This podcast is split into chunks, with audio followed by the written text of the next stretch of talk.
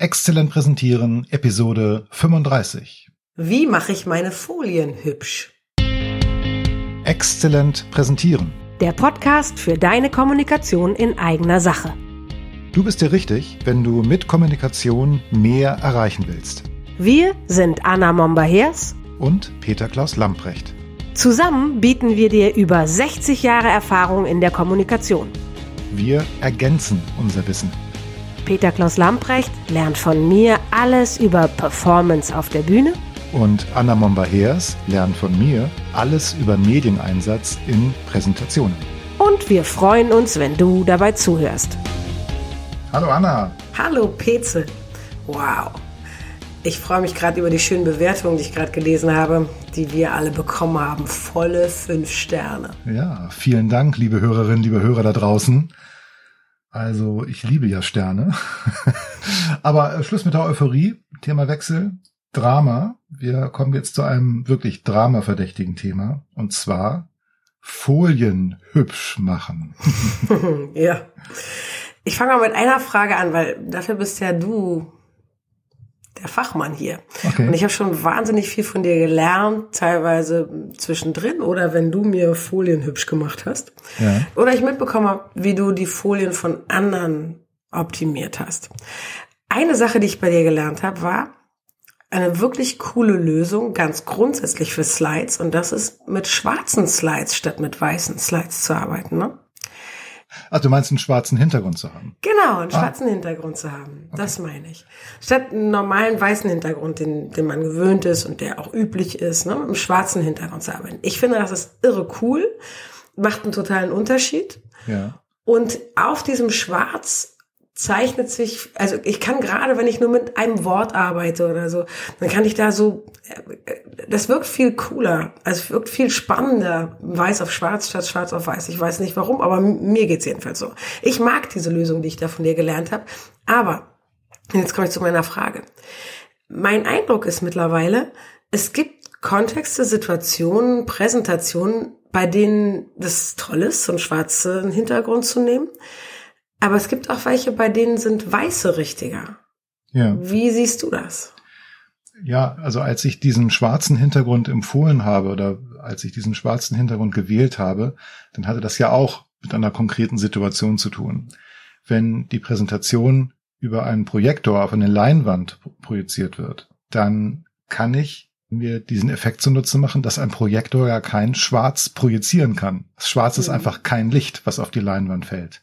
Und wenn man dann ein weißes Wort, also ein Wort in weißer Schrift auf schwarzem Grund auf der PowerPoint-Folie gestaltet hat und das wird projiziert, dann erscheint eben einfach nur dieses Wort Mhm. auf der Leinwand. Ne? Und, und ansonsten hat man keine Begrenzung. Also es ist, Ja. du hast nicht diese, dieses übliche Bild, da ist jetzt irgendwie ein Rechteck, wo das Licht drauf fällt und das ist die Folie, sondern du hast einfach nur dieses Wort irgendwo leuchtend auf der Leinwand.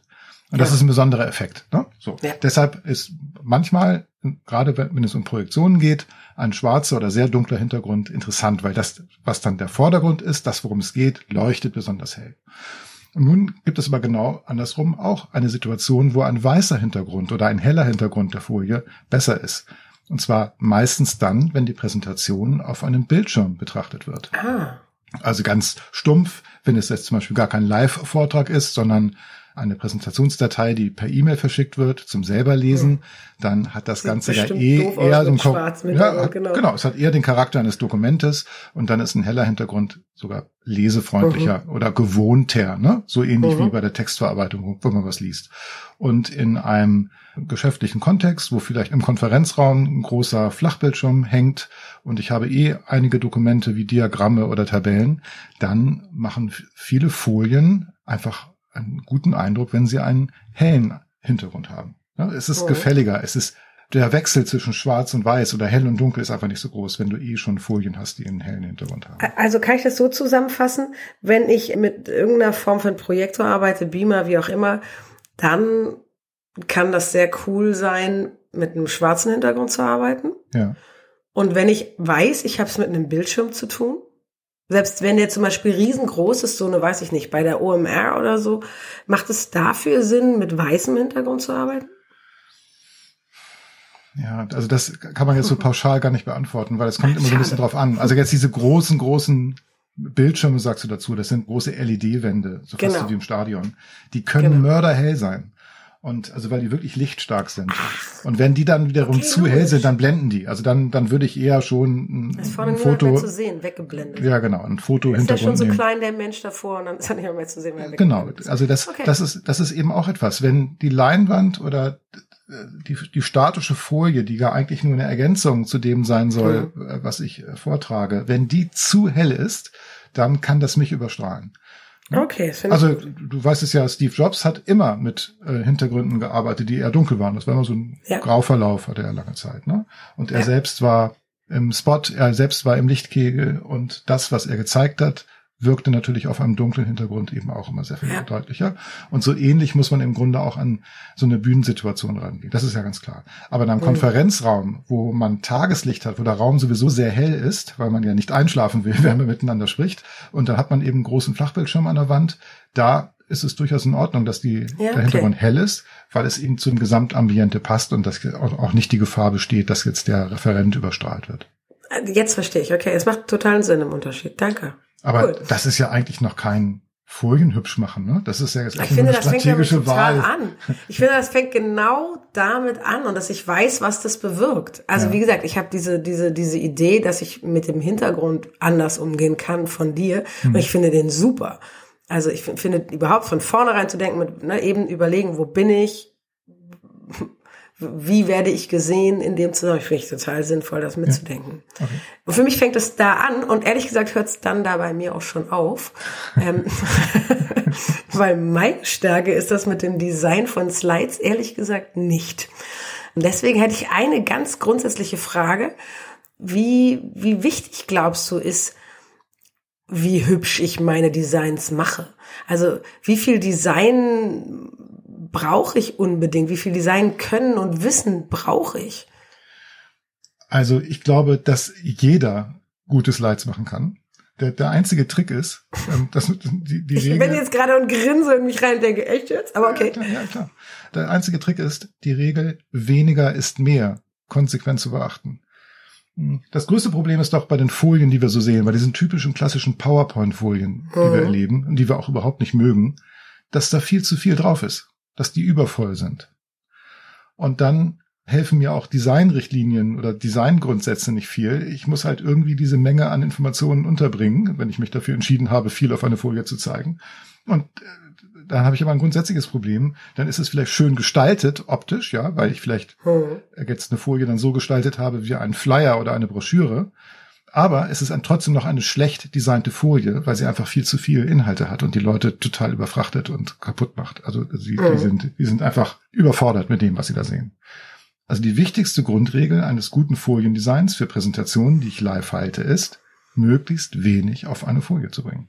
Okay. Das erwischt natürlich jeden, der in sich dann doch eine gewisse Unsicherheit ob der Situation hat, weil der natürlich versucht, auch mit Informationen auf den Slides sich selbst eine Sicherheit zu schaffen. Ja. Also da muss man dann den Mut zur Lücke haben oder eben sehr gut vorbereitet Ja, sein. also gerade ganz aktuell, eine Kundin von mir bereitet gerade einen Vortrag vor und ich habe sie dabei unterstützt, so als Sparringspartner und wir haben also Bilder gesucht und sie hatte die Idee, dass sie so Schlagwörter so als Hashtag äh, auf die Folie Sehr bringt. cool, mag ich gerne, ja. Ne? Und das war auch eine tolle Kombi. Also er hat wirklich super schöne Bilder gefunden und darüber dann richtig groß und fett und richtig gut lesbar. Auf die Bilder drauf. Auf die Bilder noch ein äh, Schlagwort. Was einen besonderen Reiz hat, weil dieses Bild hat schon mal eine Assoziation. Du denkst, ah, ein Bild, ja. Und dann kommt noch ein Begriff dazu und dann wird dieses Bild möglicherweise noch mal in deinem Kopf korrigiert. Du hattest erst eine andere Okay, Assoziation es und dann kommt das Schlagwort und dann merkst du, ach guck mal, das kann das ja auch bedeuten und dann Okay. ja, es ist ein besonderer Reiz, der dann auch noch stattfindet und Ist ne, das animiert gewesen? dieses Schlagwort ist später dazugekommen. Es war erst das Bild Okay. allein zu sehen und dann kam dann nach einer Weile später zu ihrem Redetext dann dieses Schlagwort. Und dann hatte sie mitbekommen, dass ihr Vorredner, da hat sie die Folien gesehen und der hat ganz, ganz, ganz viel Text drauf, ganz viele Fakten, sehr gehaltvoll. Und plötzlich war sie verunsichert und meinte, oh, Hm. hoffentlich denken die Leute jetzt nicht, ich habe überhaupt nichts zu bieten. und dann, Das meine ich mit dem. Also sobald man also ne, zulässt, dass so ein Minderwertigkeitsgefühl an der erwischt, dann ist das ganz schön. Es ist eine Herausforderung, Ja. da so nichts stehen zu lassen. Ja, das stimmt. Aber natürlich hat sie eine ganze Menge zu bieten. Sie hat Geschichten Ja. zu erzählen und der Clou oder der Gag der Geschichte wird dann eben nochmal besonders hervorgehoben oder akzentuiert, weil sie das richtige Bild dazu hat, ja. Oder dieses Bild, was man erstmal sieht und dann erzählt sie die Geschichte dazu, kriegt dann am Ende der Geschichte, merkt man, ey, das war so ein kleiner Witz sogar, so eine Mehrdeutigkeit oder so ein Schmunzler ist dabei. Sehr und dann hat sie natürlich eine ganze Menge zu bieten, weil diese Geschichten sich viel besser merken lassen und auch viel besser ja. vom Publikum aufgenommen werden können. Und sie kann auch mit dem Publikum viel besser sprechen in dem Moment, ja. Das heißt, sie, sie präsentiert wirklich etwas, das, was auf der Folie zu sehen ist oder auf der Leinwand zu sehen ist, ist eine sehr gute Unterstützung für Sie. Ja? Nur die Herausforderung ist, sie kann jetzt nicht wirklich Stichworte ablesen, falls sie das braucht. Sie muss den Text drauf haben. Ne? Sie muss wissen, was sie hm. sagt. Das ist sie natürlich muss wissen, welche Geschichte sie da erzählt und sie muss die Geschichte liefern. Ganz genau, ganz genau. Und sie ja. wird wahrscheinlich im Kontrast zu dem Vortrag ihres Vorredners, der so viele Informationen auf der Folie hat, auch sehr gut ankommen, weil das vermute ich auch. Gut, aber das ähm, weiß ich jetzt noch nicht. Die Veranstaltung ist noch nicht gewesen. Das werde ich dann nächste Woche wissen. Ob das ja, aber ich glaube auch, also wenn du wenn du wenn du das schon weißt im Unterschied, dass der dass die eine Seite da mit, mit Fakten und Masse ja. auf den Slides losgelaufen und die andere mit guten Geschichten und starken Bildern und dem einen oder anderen guten Effekt, würde ich eine Ahnung haben, wo mein Herz hinfliegt. Ja. Ah, aber du hast gerade gesagt, dass äh, ich habe ja so nachgefragt gerade, ne, mhm. mit dem war das etwa animiert? Also weil mein Bedürfnis wäre in so einem Fall auch diesen nachträglich das Wort da einzufügen. Ja. Ich weiß aber, dass du ein absoluter, also dass du jetzt nicht ein Animationsfetischist bist, um es mal so rum zu sagen. Ja, auch hier kommt es wie immer drauf an. Man muss sich überlegen, was möchte ich mit dieser Animation oder mit einer Folie, die sich vielleicht schrittweise aufbaut, was möchte ich damit erreichen? Wenn ich sowieso nur wenige Elemente auf der Folie habe, in diesem Fall, in diesem Beispiel, was ich eben erzählt habe, ne, ein Bild und ein Wort, dann kann ich das natürlich auch gleichzeitig einblenden. Nur in diesem einen speziellen Fall war es eben besonderer Reiz, dass sie erst das Bild gezeigt hat, dann hat sie ein bisschen was zu erzählt und dann kam auf Stichwort dieses Schlagwort noch hinzu.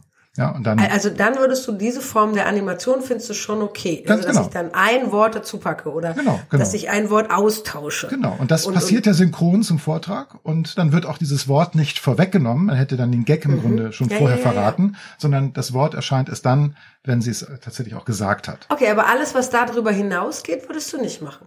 Nein, das kann man so nicht sagen. Es gibt sehr, sehr komplexe Folien, die wirklich, wenn sie vollständig aufgebaut sind, also wirklich ein komplexes Organigramm zum Beispiel darstellen. Hm. Also stell dir vor, große Stadt wie Berlin oder Hamburg, da gibt's doch diese schönen Netzpläne an den S- ja. und U-Bahnhöfen, wo die ganzen S- und U-Bahn-Linien aufgemalt sind. Und wir, die wir jetzt in der Stadt leben, kennen uns aus. Ne? Wir sehen dieses, ja. diesen Plan und wissen, ah, wir stehen da, da ist meistens ein roter Pfeil, wo man sich befindet. Und dann kann man sehen, aha, ich muss nur die gelbe oder die blaue Linie irgendwie weiterverfolgen, dann weiß ich, wo ich mhm. da hinkomme. So, aber wenn ich jemandem jetzt diesen Plan im Rahmen eines Vortrages zeigen würde, dann wäre der Zuschauer erstmal überwältigt, weil er gar nicht weiß, wo bin ich, ne? Das wäre viel okay, zu viel. Das heißt, es macht einen Sinn, wenn es einen in Komplexität reinführen kann.